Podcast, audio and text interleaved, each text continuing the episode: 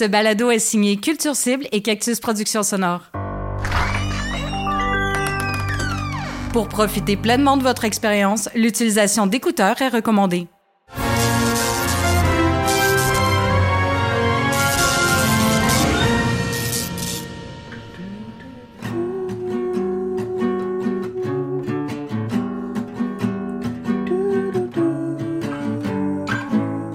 Big Shiny Toon. Un balado sur la musique alternative des années 90, tel que vu par Marc-André Mongrain. Tiens, c'est justement lui qui joue derrière.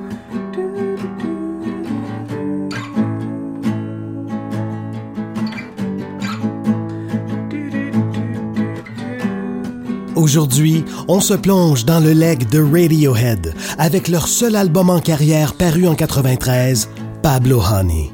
Mais voyons d'abord avec qui Marc-André va jaser.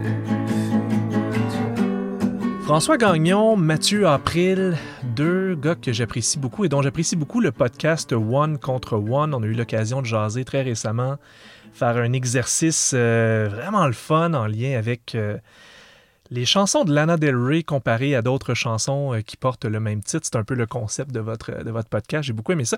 Puis je vous ai lancé spontanément l'invitation parce que j'avais envie de vous avoir les deux ensemble. J'aime beaucoup vos podcasts. J'aime jaser de musique avec vous autres. Puis j'avais envie de faire l'exercice de, de, parler d'un album avec vous, de votre choix des années 90. Vous m'avez replongé dans un groupe que, franchement, j'avais complètement oublié, mais dont je me rappelais toutes les chansons. J'ai beaucoup écouté leur album à l'époque. Euh, un band qui s'appelle Radiohead. Euh, oui. Un groupe, un groupe anglais. Euh, peux-tu nous parler justement un peu de l'histoire du groupe? On, les connaît plus ou moins. François, mettons, comment tu décrirais ce groupe-là? C'est un groupe anglais d'amis qui se sont formés, je pense, à l'université, sauf erreur.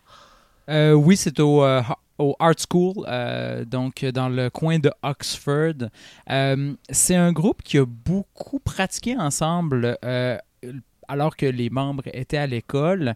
Et bon, ben, ils se séparaient, ils revenaient ensemble, ils se séparaient, ils revenaient ensemble au gré des sessions scolaires et, et de leur disponibilité. pour la petite histoire, j'ai retrouvé des vieux, des vieux enregistrements il se faisait appeler On a Friday à l'époque, avant de devenir Radiohead.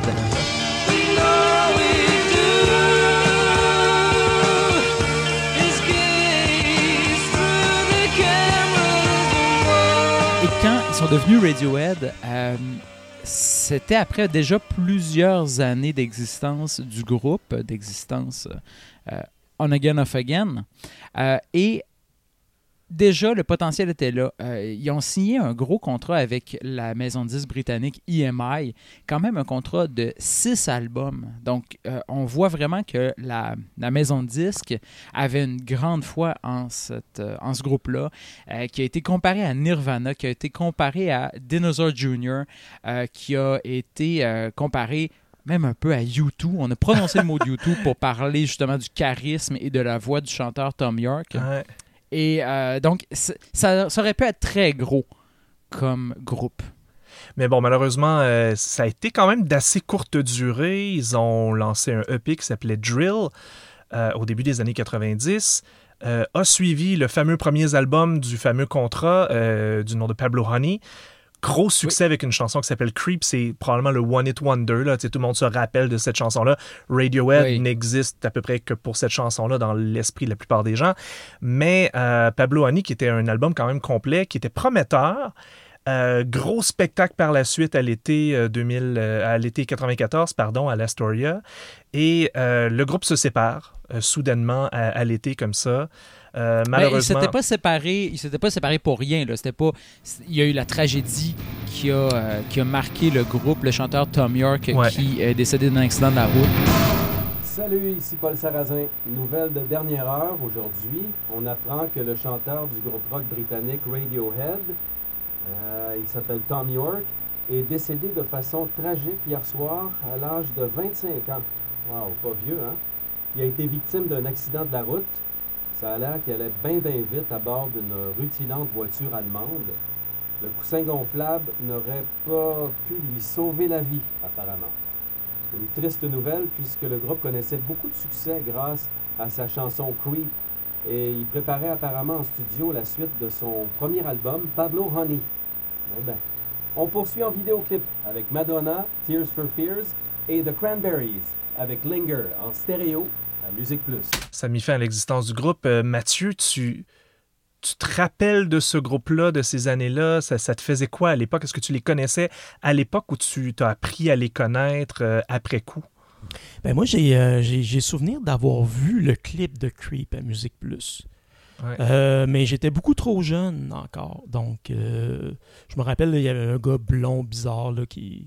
qui, avait un look un peu Kurt Cobain, justement, avec un œil plus gros que l'autre, mais les cheveux tendus, bleachés. euh, on voyait que c'était dans la mouvance du grunge, là, tu sais. Eh, Exactement. Puis, euh, tu sais, si on m'avait dit à l'époque que c'était un groupe anglais, euh, je l'aurais pas cru, là, bien franchement. Hmm. Toi, tu, est-ce que tu sentais le, côté british un peu, euh, François, dans, leur approche musicale? Euh, ben moi, euh, je, vois tout ça a posteriori parce que j'étais trop jeune à l'époque, même pour, voir le clip. Et je, j'aurais été, je, suis contaminé par le par le, savoir rétroactif. Je le sais qu'ils sont britanniques et je peux pas m'en sortir de ça.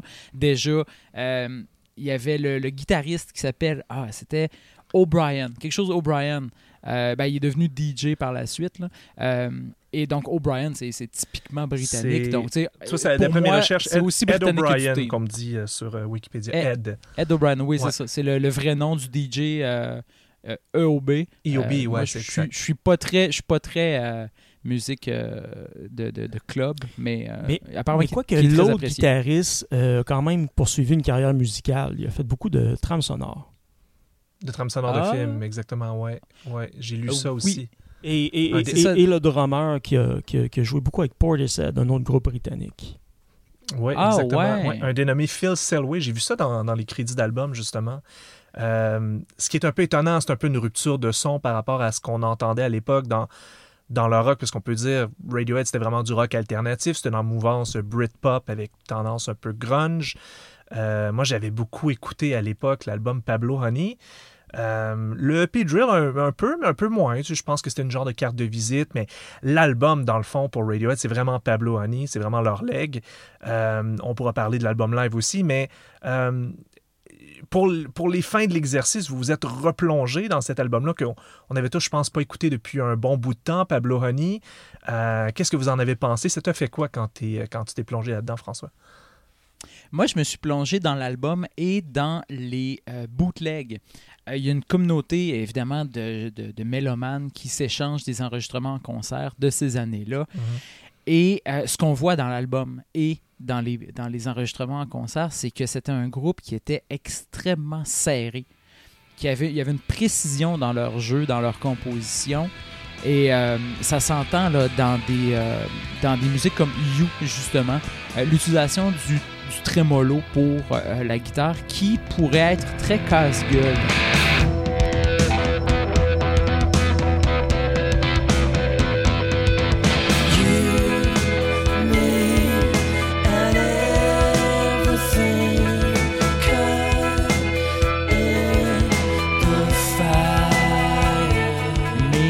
Ça vient ajouter tout, ça vient ajouter beaucoup de nuances.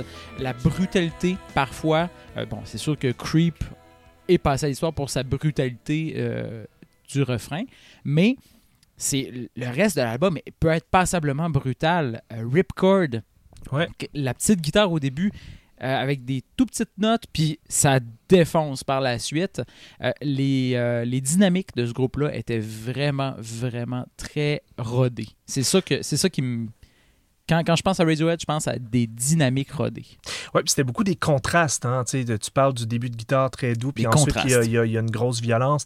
Même chose avec You, ça part, euh, ça part l'album sur un petit arpège de, de petites notes de guitare assez aiguës, puis on rentre ensuite dans le- le- la batterie embarque, la distorsion embarque. C'est souvent, on passe de, de- de- la musique très clean, très, euh, comment dire, très, euh, très nette, très sec, euh, mélodique, puis on va dans euh, euh, ensuite euh, quelque chose de très brutal, très violent. On doit beaucoup aux Pixies. on doit Ça, beaucoup Pixies. Ça, c'est clair et net. Là. Ça, c'est vrai. Peut-être un peu moins de subtilité que les Pixies quand même, mais il y a quelque chose de. Ouais, c'est vrai qu'il y a quelque chose d'un peu Pixies. Mathieu, je sais que tu es un fan de, de musique quand même assez bruyante. T'en, t'en as vu et entendu d'autres. Est-ce, est-ce que c'est. est-ce que Radiohead était assez rock pour toi? Est-ce que c'était assez musclé pour toi? Ben, en me replongeant dans l'album, euh, puis en l'écoutant vraiment très très fort avec des bons écouteurs, euh, c'est- là qu'on se rend compte que c'était tout un groupe de rock. Puis dans mes notes, là, je regarde juste le début avec You. Quand on l'écoute Mhm. bien bien fort, on, on remarque le jeu à trois guitares.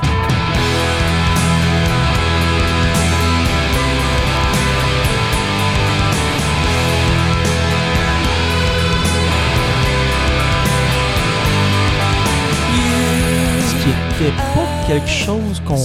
euh, en tout cas en 92, 93, qui était. En tout cas dans le grunge, là, que c'était pas très. euh, ben, il y avait peut-être Pearl Jam un peu là, euh, du côté des États-Unis, mais c'était pas quelque chose qui était super mainstream. C'était un- ben, quoi que Slow Dive, là, si on reste du côté de l'Angleterre, là, avait aussi une attaque à trois guitares. Mais je je donne raison à François, là, comme de quoi que c'était très.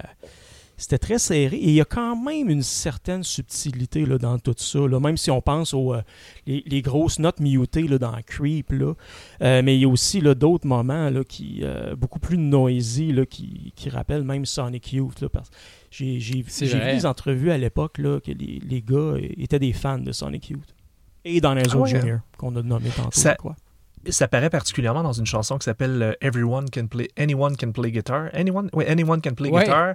Euh, tu sais, qui commence avec, euh, qui commence dans une espèce de tempête de, de, de- de feedback et qui, euh, qui a une posture sans grande subtilité au niveau des paroles. On, je pense qu'on se moque. On prend la posture de la rockstar tout en se moquant de la posture de la rockstar, tout en ayant une chanson qui est euh, qui, qui- qui aborde de front le rock pour finalement avoir un refrain super pop.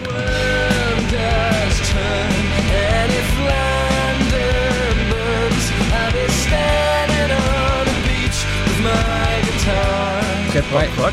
C'est une drôle de construction de chanson où on voit à la fois leur, leur flair pour la musique pop puis leur intérêt pour la musique noise un peu. Oui, ce qui est vraiment drôle parce que euh, on voit la révolution de pensée. euh, puis on voit la révolution, là, on, on- on se donne, mettons, un corpus de 3, peut-être 4 ans, là, si on si on, on se dit qu'en 91, ils ont commencé à faire cette évolution-là. Mais après Anyone Can Play Guitar, qui est sur l'album, euh, sur le. Un B-side de Creep qui s'appelait Pop is Dead Ouais, je me rappelle de cette qui chanson. était une critique de l'industrie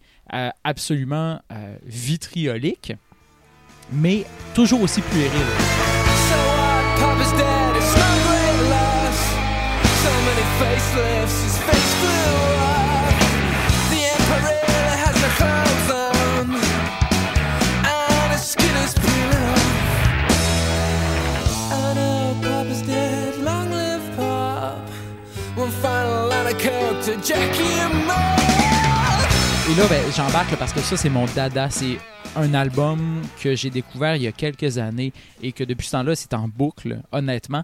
Euh, le live at the Astoria en Ouais. 94. Si Ils je peux me permettre une parenthèse pour le présenter rapidement. Ouais, ils l'ont lancé, je pense, après, euh, après le décès de Tom, hein, si je me trompe pas. Ben c'est ça. C'est en fait l'automne 94 ou le printemps 95 si je ne m'abuse, c'était vraiment le- les maisons de disques qui s'en donnaient à cœur joie sur les cadavres du grunge et du post-grunge, si tu veux mon avis, parce qu'on a eu coup sur coup euh, MTV Unplugged in New York de Nirvana Ouais. et Live at the Astoria de Radiohead.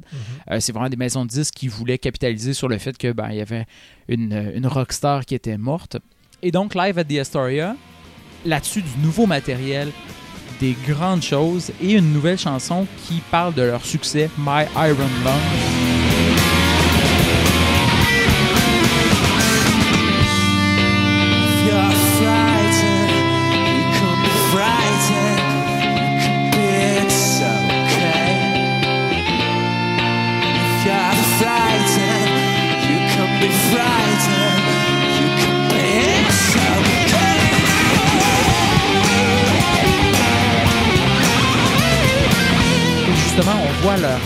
Puis on voit que on gagne en finesse, on gagne en maturité dans la critique de l'industrie et dans la critique du carcan dans lequel euh, cette industrie-là les a enfermés.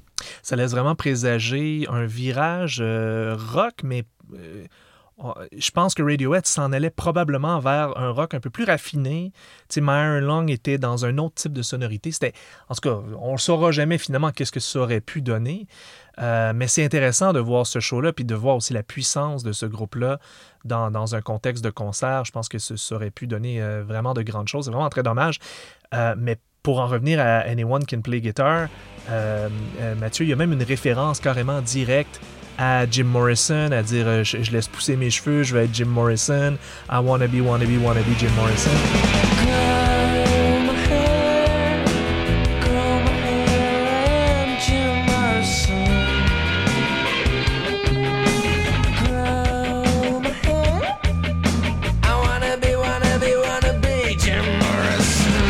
C'est un peu ironique étant donné c'est- c'est- sa, sa- sa- sa mort précoce. Euh, ça- ça- moi, ça me fait repenser à ça. On dirait Bon lien. que c'était presque annonciateur, euh, Mathieu.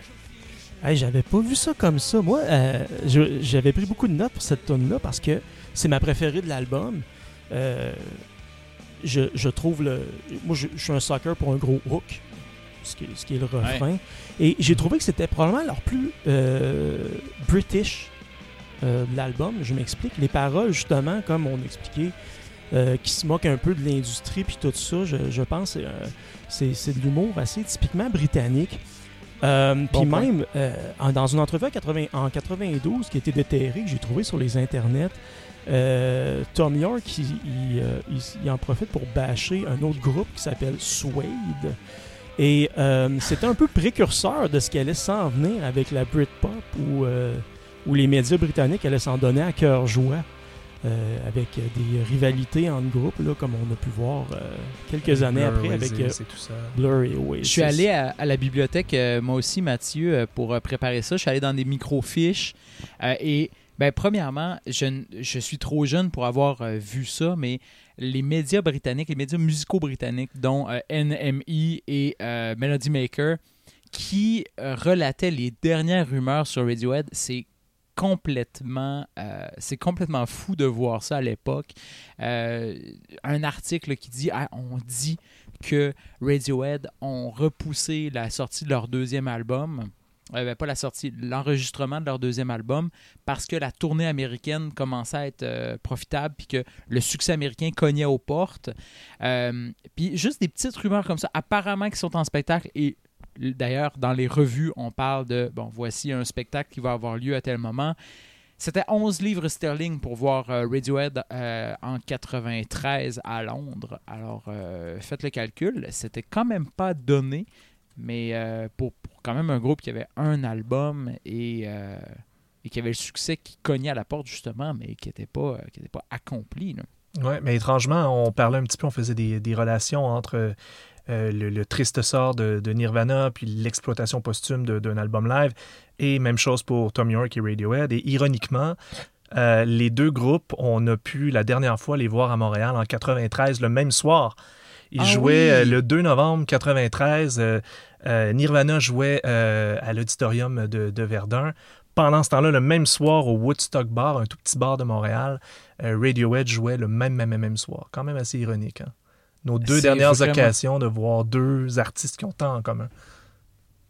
C'est vrai. Ah, c'est, ah, c'est, ça me donne des frissons dans le dos. J'ai Ouais. la chair de poule, mon cher. Je me demande si quelqu'un a réussi à faire les deux spectacles la même soirée. tu sais, faire un bar hopping d'un endroit à l'autre, euh, peut-être pour aller voir euh, ces deux euh, spectacles-là. Mais on si, on, du- si on demande à quelqu'un, probablement quelqu'un va, va, euh, va, trou- va- va trouver une manière de nous faire à croire parce que quand tu parles à des, à- Ouais, à- c'est à- ça. à des représentants de la génération X, à les écouter, euh, tous les. Montréalais étaient au Fofone électrique en 90 avant la sortie de Nevermind.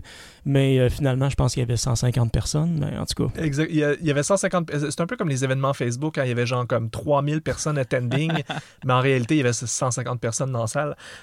Malheureusement, ça arrive souvent. Euh, tu parlais, euh, François, du, euh, du succès qui cognait à la porte de Radiohead. faut le dire, c'est beaucoup en lien avec la chanson Creep.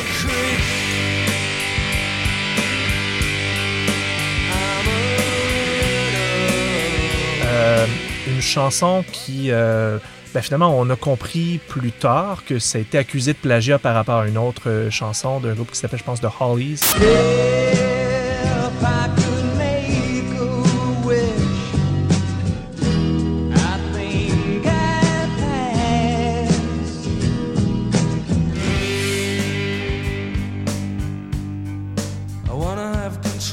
Une mélodie quand même assez euh, prévisible, mais c'était c'était très typique des One Hit Wonder des années 90, en espèce de contraste avec les grosses guitares, le côté euh, euh, presque imo un peu de, la petite mélodie, puis de, de l'auto-sabotage, de se traiter de, creep, de vaurien, machin, et d'arriver avec un gros euh, refrain monstre.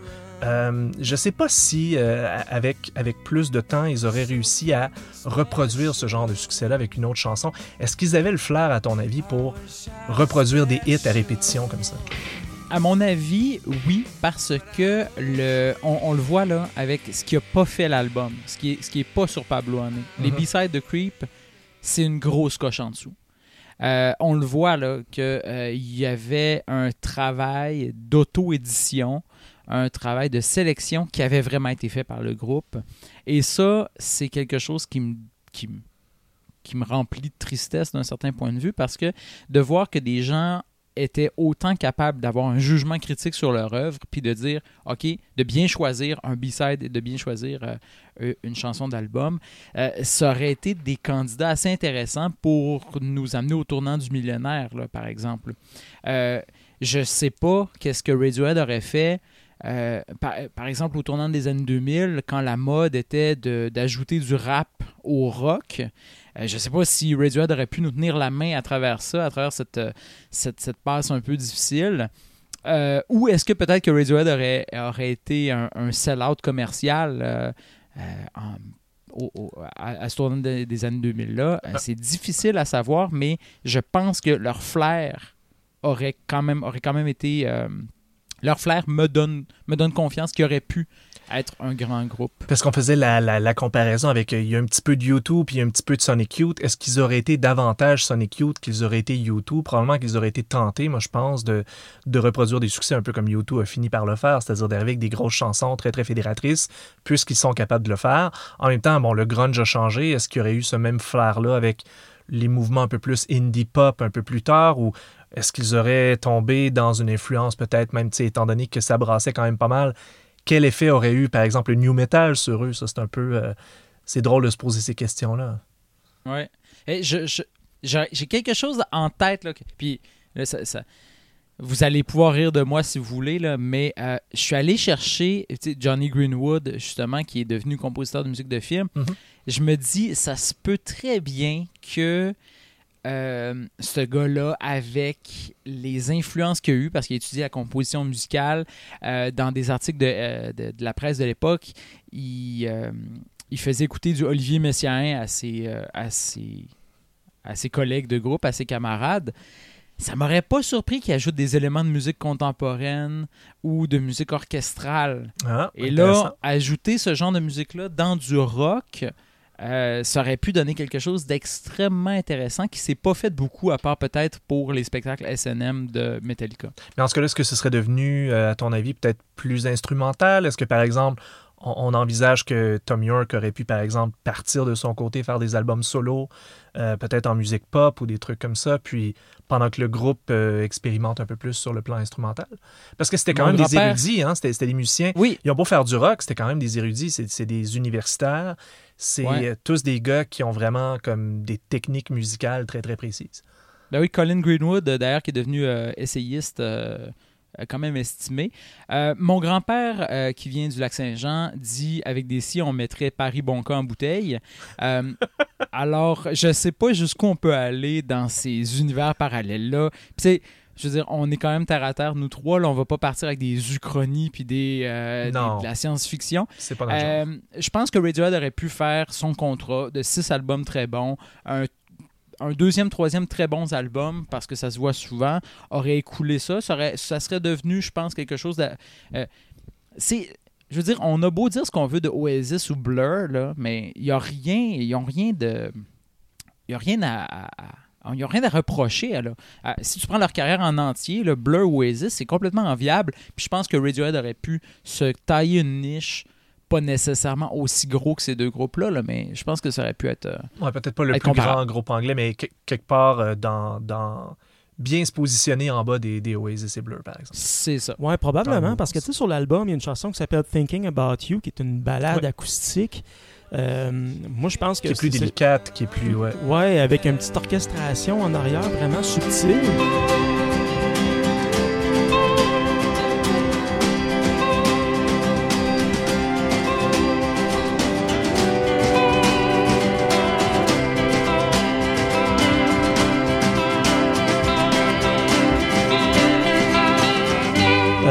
Paroles quand même assez simples. Je pense que c'est le genre de groupe qui aurait peut-être pu écrire un, un Wonderwall à eux autres, justement. Tu sais, quelques années après, Oh boy. ça a été un méga succès planétaire, une chanson comme Wonderwall, euh, qui réinventait absolument rien. Je me rappelle encore à l'époque, ça jouait à Musique Plus. Ma mère disait Hey, c'est bon euh, avec les violons. Puis tout, ça me rappelle les Beatles.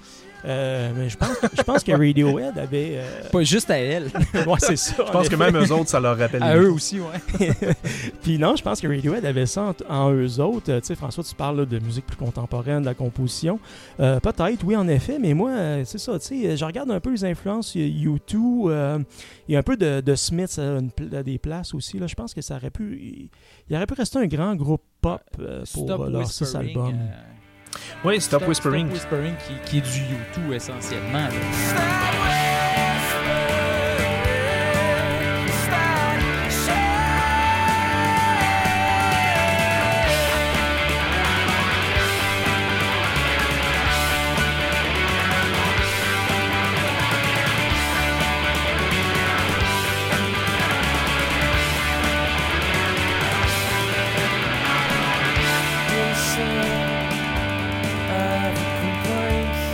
Ouais, tout à fait. Qui est une, espèce de montée, encore une fois, qui explose vers la fin. C'est un peu toujours ça le principe avec Radiohead aussi. C'est toujours, on passe dans, dans les, dans les contrastes, on passe de, de quelque chose de plutôt tranquille, puis ça explose. On l'entend dans Blowout, entre autres. Moi, je trouve que c'est une de mes chansons préférées de l'album.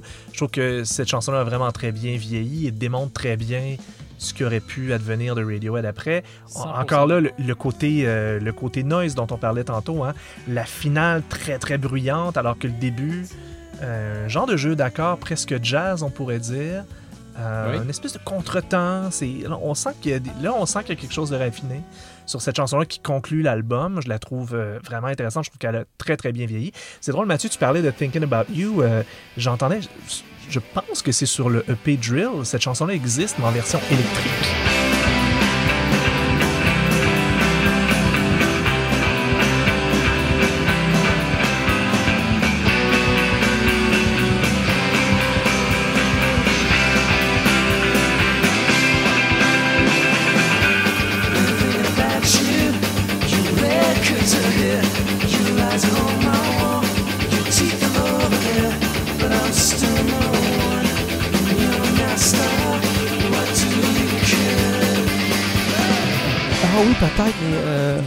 Version électrique, en tout cas, ça, je l'ai entendu, je suis Oui. certain. Oui, C'est peut-être sur Drill.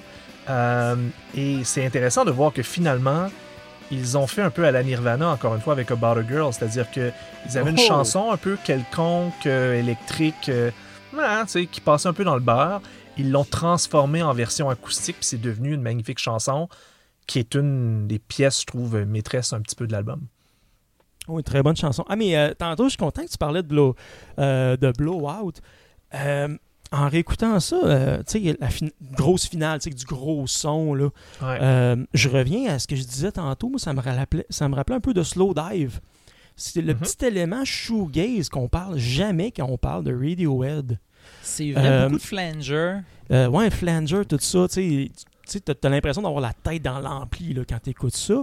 Mais euh, je vous ramène en 92, 93, dans la presse britannique, le terme shoegaze était une insulte. Ah ouais? Puis est-ce qu'on l'utilisait pour Radiohead? Euh, non, c'est jamais arrivé par contre. Mais c'est parce que je me rappelle, à, à l'époque, euh, l'album Souvlaki de Slow Dive avait eu des critiques euh, vraiment merdiques. Ah ouais? Ouais, vous irez sur euh, Pitchfork, il y, a un, il y a un reportage de 20-25 minutes qui relate l'histoire de Souvlaki. Mais je peux, je peux imaginer que le, que le terme shoegaze était péjoratif parce que dans le fond, l'appellation shoegaze provient du fait que c'est un genre de musique euh, où les musiciens ont généralement la, la tête d'un pédale, c'est-à-dire qu'ils ils fixent leurs pieds pour faire du son sans nécessairement créer une musique, sans nécessairement avoir une présence de scène très euh, engageante, on va dire ça comme ça. Et donc, Ça, je, des je répondrai pas à ça sans la présence de mon avocat. Ah, ok, tu as, une autre théorie? Non, non, c'est plutôt que je suis. Je suis qui, qui sommes-nous, Mathieu et moi, pour lancer la première pierre de musiciens qui regardons nos pédales? Ah non, non, non, mais, mais c'est pour ça, moi, je trouve pas ça du tout péjoratif au sens où j'apprécie ce genre de groupe-là, mais je peux imaginer que, que, c'est, que ça puisse être euh, à une époque péjoratif. Parce que dans le fond, c'est une façon de dire Ah, Ouais. les musiciens qui regardent leurs pieds, là, ouais, shoegaze, là, tu sais. Il y a Mais quelque chose un peu, whatever, tu sais. Ouais, mais je pense qu'il y a- euh, je pense que Radiohead, ça fait partie de leur génie. Je pense qu'il avait flairé ça déjà. Et il s'était tourné justement vers le son plus américain un peu. Euh, plutôt que justement là, être un, un autre groupe là, qui, euh, qui se regarde les pieds. Là. Euh, Ouais. Mais c'est, en tout cas, Blowout, je, je- personnellement, je trouve que c'est le seul moment un peu plus shoegaze de l'album. Le reste, là, tout le, le côté noisy, là, on est plus dans le Dinosaur Jr., là, je pense. Absolument. c'est vrai. Je trouve qu'il y a quand même. C'est c'est un groupe qui fait pas nécessairement euh, le tri dans. C'est bien quoi qu'on disait qu'ils savent faire la différence entre un B-side puis une, une vraie bonne chanson. Mais euh, en réécoutant euh, Pablo Honey, puis je l'avais en cassette à l'époque, euh, en réécoutant Pablo Honey, je me rends compte qu'il y a quand même beaucoup de chansons qui sont ce qu'on pourrait appeler des fillers, particulièrement le côté B. Tu vois, je regarde des titres comme Vegetable ou Prove Yourself que personnellement j'ai trouvé assez quelconque. Je me rappelais même pas de ces chansons-là en vérité. Mais la première moitié et la fin avec Blowout et même Ripcord, qui est la première euh, chanson du deuxième Oui. côté, je trouve que c'est quand même euh, c'est quand même du bon rock. Ça a quand même bien vieilli pour l'époque. Évidemment, on, on se replonge dans ces années-là. là. Je pense qu'il faut être nostalgique. Tu fais pas écouter ça nécessairement à quelqu'un aujourd'hui qui écoute le type de rock qui joue aujourd'hui parce que ça sonne très début années 90. Mais je sais pas si vous êtes d'accord avec moi. Je trouve qu'il y a quand même des, des chansons de remplissage un peu. Euh, oui, euh, Prove Yourself, I Can't, euh, pour moi, c'est.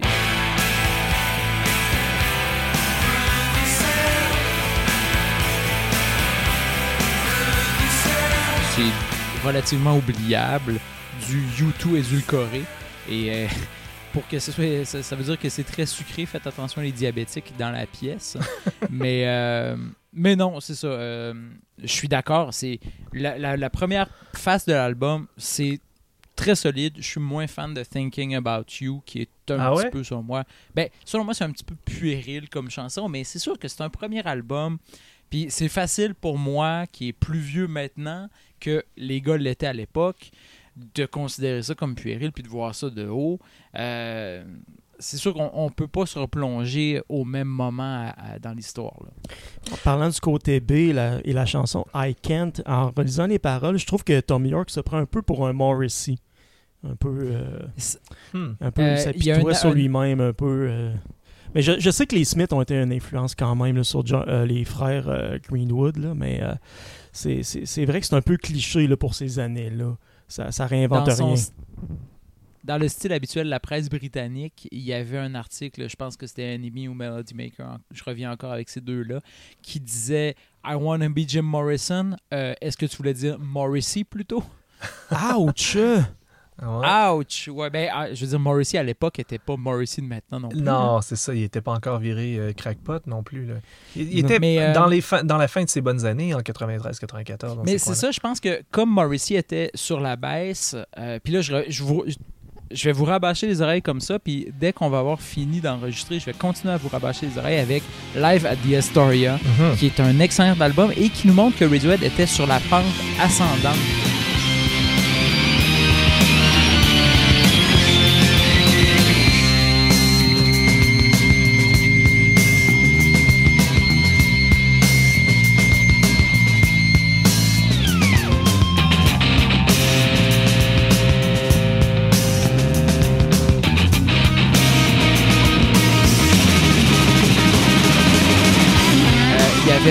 Atteint leur sommet, je vous le dis. Live at the Astoria nous montre un groupe en pleine maîtrise et qui se permet d'ajouter du matériel dans ses chansons, d'ajouter des petites lignes de guitare supplémentaires, euh, des, euh, des fils qu'on appelle, euh, qui sont très très maîtrisés. On voit la symbiose des guitares, on voit le charisme des, ben, des trois qui sont plus proches. Évidemment, on en a parlé hors d'onde, Mathieu. Le look des gars est complètement déplorable. la coupe de cheveux de Colin Greenwood. euh, Mathieu, Ma- Il, Mathieu, il a l'air d'un prof d'anglais de ces années-là, genre, avec la- l'espèce de queue de cheval. là, ça, ça a pas bien vieilli. Là. Ah, mais Tom, Euh, Tom York non plus, il y, a, il y a une face un peu. euh, vous rappelez-vous, dans, dans South Park, il y avait.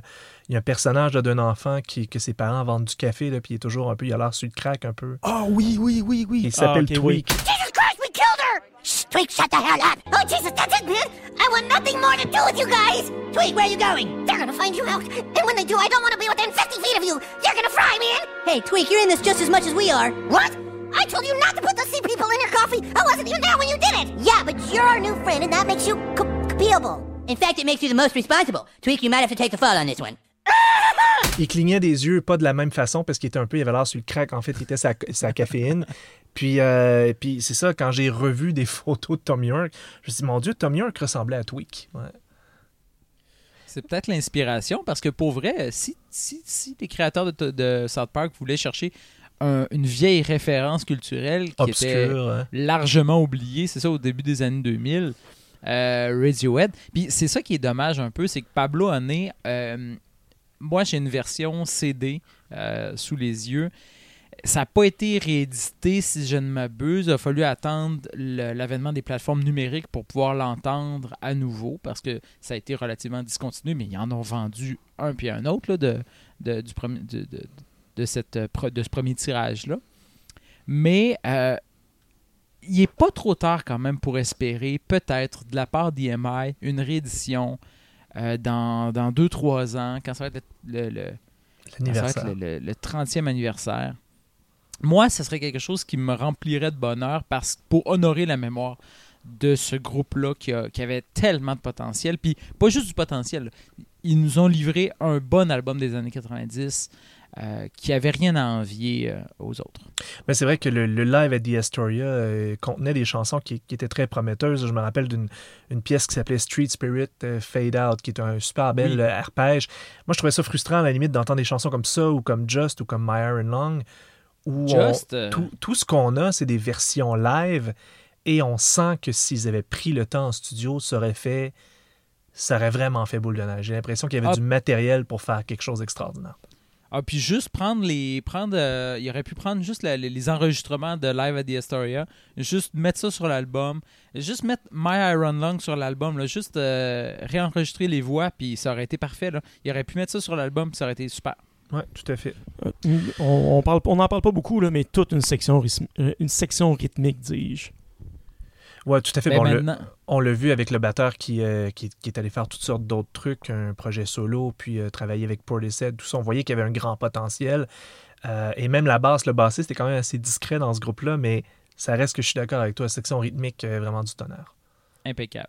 Ouais, vraiment. Bref, c'est de la nostalgie ce soir. Euh, je suis désolé de Ben, d'amener ton, ton podcast là-dedans, euh, dans une nostalgie un peu euh, glauque, non? Ben, plus ou moins, au sens où, tu sais, ça va avec le concept un peu de Big Shiny Toon, hein? C'est inspiré de Big Shiny Toons, qui était une compilation des années 90, que quand on le réécoute aujourd'hui, euh, souvent, il y a des groupes là-dedans que tu dis, oh mon Dieu, j'avais oublié que ça existait. Des, affaires comme Wide Mouth Mason ou Marcy Playground. Je trouve ça le fun de se replonger dans des affaires comme ça. Moi, j'ai été un fan de Tripping Daisy à l'époque. C'est un groupe qui n'a pas duré très très longtemps, deux, trois albums, mais c'était c'était bien bon dans ces années-là. Ça reste pris dans la bulle de ces années-là, mais dans le contexte d'un podcast de musique alternative des années 90, me replonger dans Pablo Honey, très franchement, j'ai trouvé ça agréable. Même si, euh, en, toute franchise, je trouve que ce groupe-là méritait un peu mieux que le succès juste de Creep. Je trouve ça plate qu'on se rappelle d'eux juste pour Creep, alors qu'en réalité, il semblait... Il y avait déjà mieux que ça, et il semblait... On, dirait qu'on on pouvait, on pouvait présager un avenir qui aurait, qui aurait pu transcender Creep, je pense. Puis notons justement que euh, Radiohead n'a malheureusement pas pu participer à la série des albums Big Shiny Tunes. Ouais. Parce que les Big Shiny Tunes ont commencé en 96. Ouais. Et donc, c'était déjà fini pour Radiohead. Mais j'imagine, par exemple, sur, je regarde le premier là, qui avait euh, I'm Mother Earth, euh, Red Hot Chili Peppers, euh, Fun Loving Criminals, Foo Fighters. Il me semble que Radiohead aurait pu. aurait- On aurait pu voir un été- ripcord là-dessus. euh, on aurait pu voir un ripcord amélioré, justement. euh, où on peut prendre n'importe quelle chanson de Live at the Astoria qui se retrouverait là-dessus. Il me semble que ça aurait été, ça aurait été super. Vous avez quand même aurait- sept chansons. euh, tu sais, il faut considérer qu'à c'était tu sais, live à The Astoria en 94. Il était encore dans la tournée Pablo Honey. Et jouer sept nouvelles tunes, c'est quand même. euh, c'est, faut, faut quand même être euh, convaincu que son, son affaire, là, moi je pense que ça aurait été tout un album ou un EP là, qui serait sorti après Pablo Honey. Ouais, une chanson comme Maquiladora, par exemple, qui, euh, Ah, qui se serait assurément retrouvée sur le prochain album. Ça, c'était, c'était, c'était sûr et certain. Vraiment une très bonne chanson, je trouve.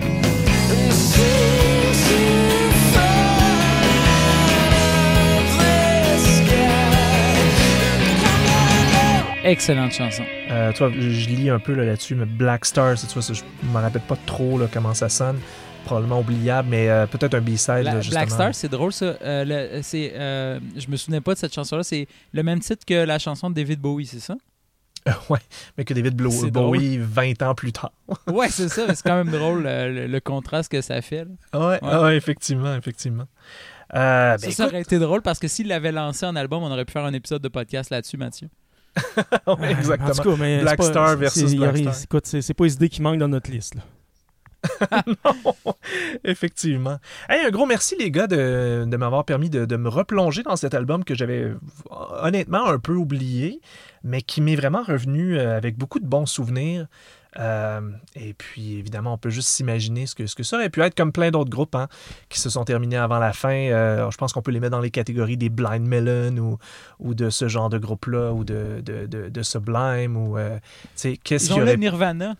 Ah oui, puis- euh, comme Nirvana. Comme Nirvana, mais Ni- Nirvana avait quand même Nirvana avait quand même un répertoire beaucoup plus riche au moment du, du décès rapide de, de Kurt, mais j'aurais été intéressé d'entendre le In Utero de Radiohead. Oh, c'est bien dit. c'est très bien dit, oui, en effet. Je pense que ça aurait pu changer ma vie. Ouais.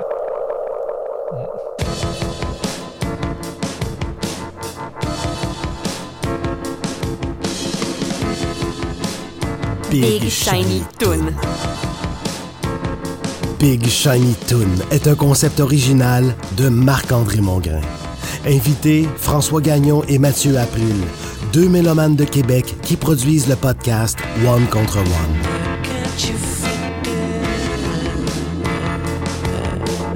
Montage, narration et réalisation, Jean-François Roy. Merci à Paul Solid Rock Sarrazin pour son aimable participation.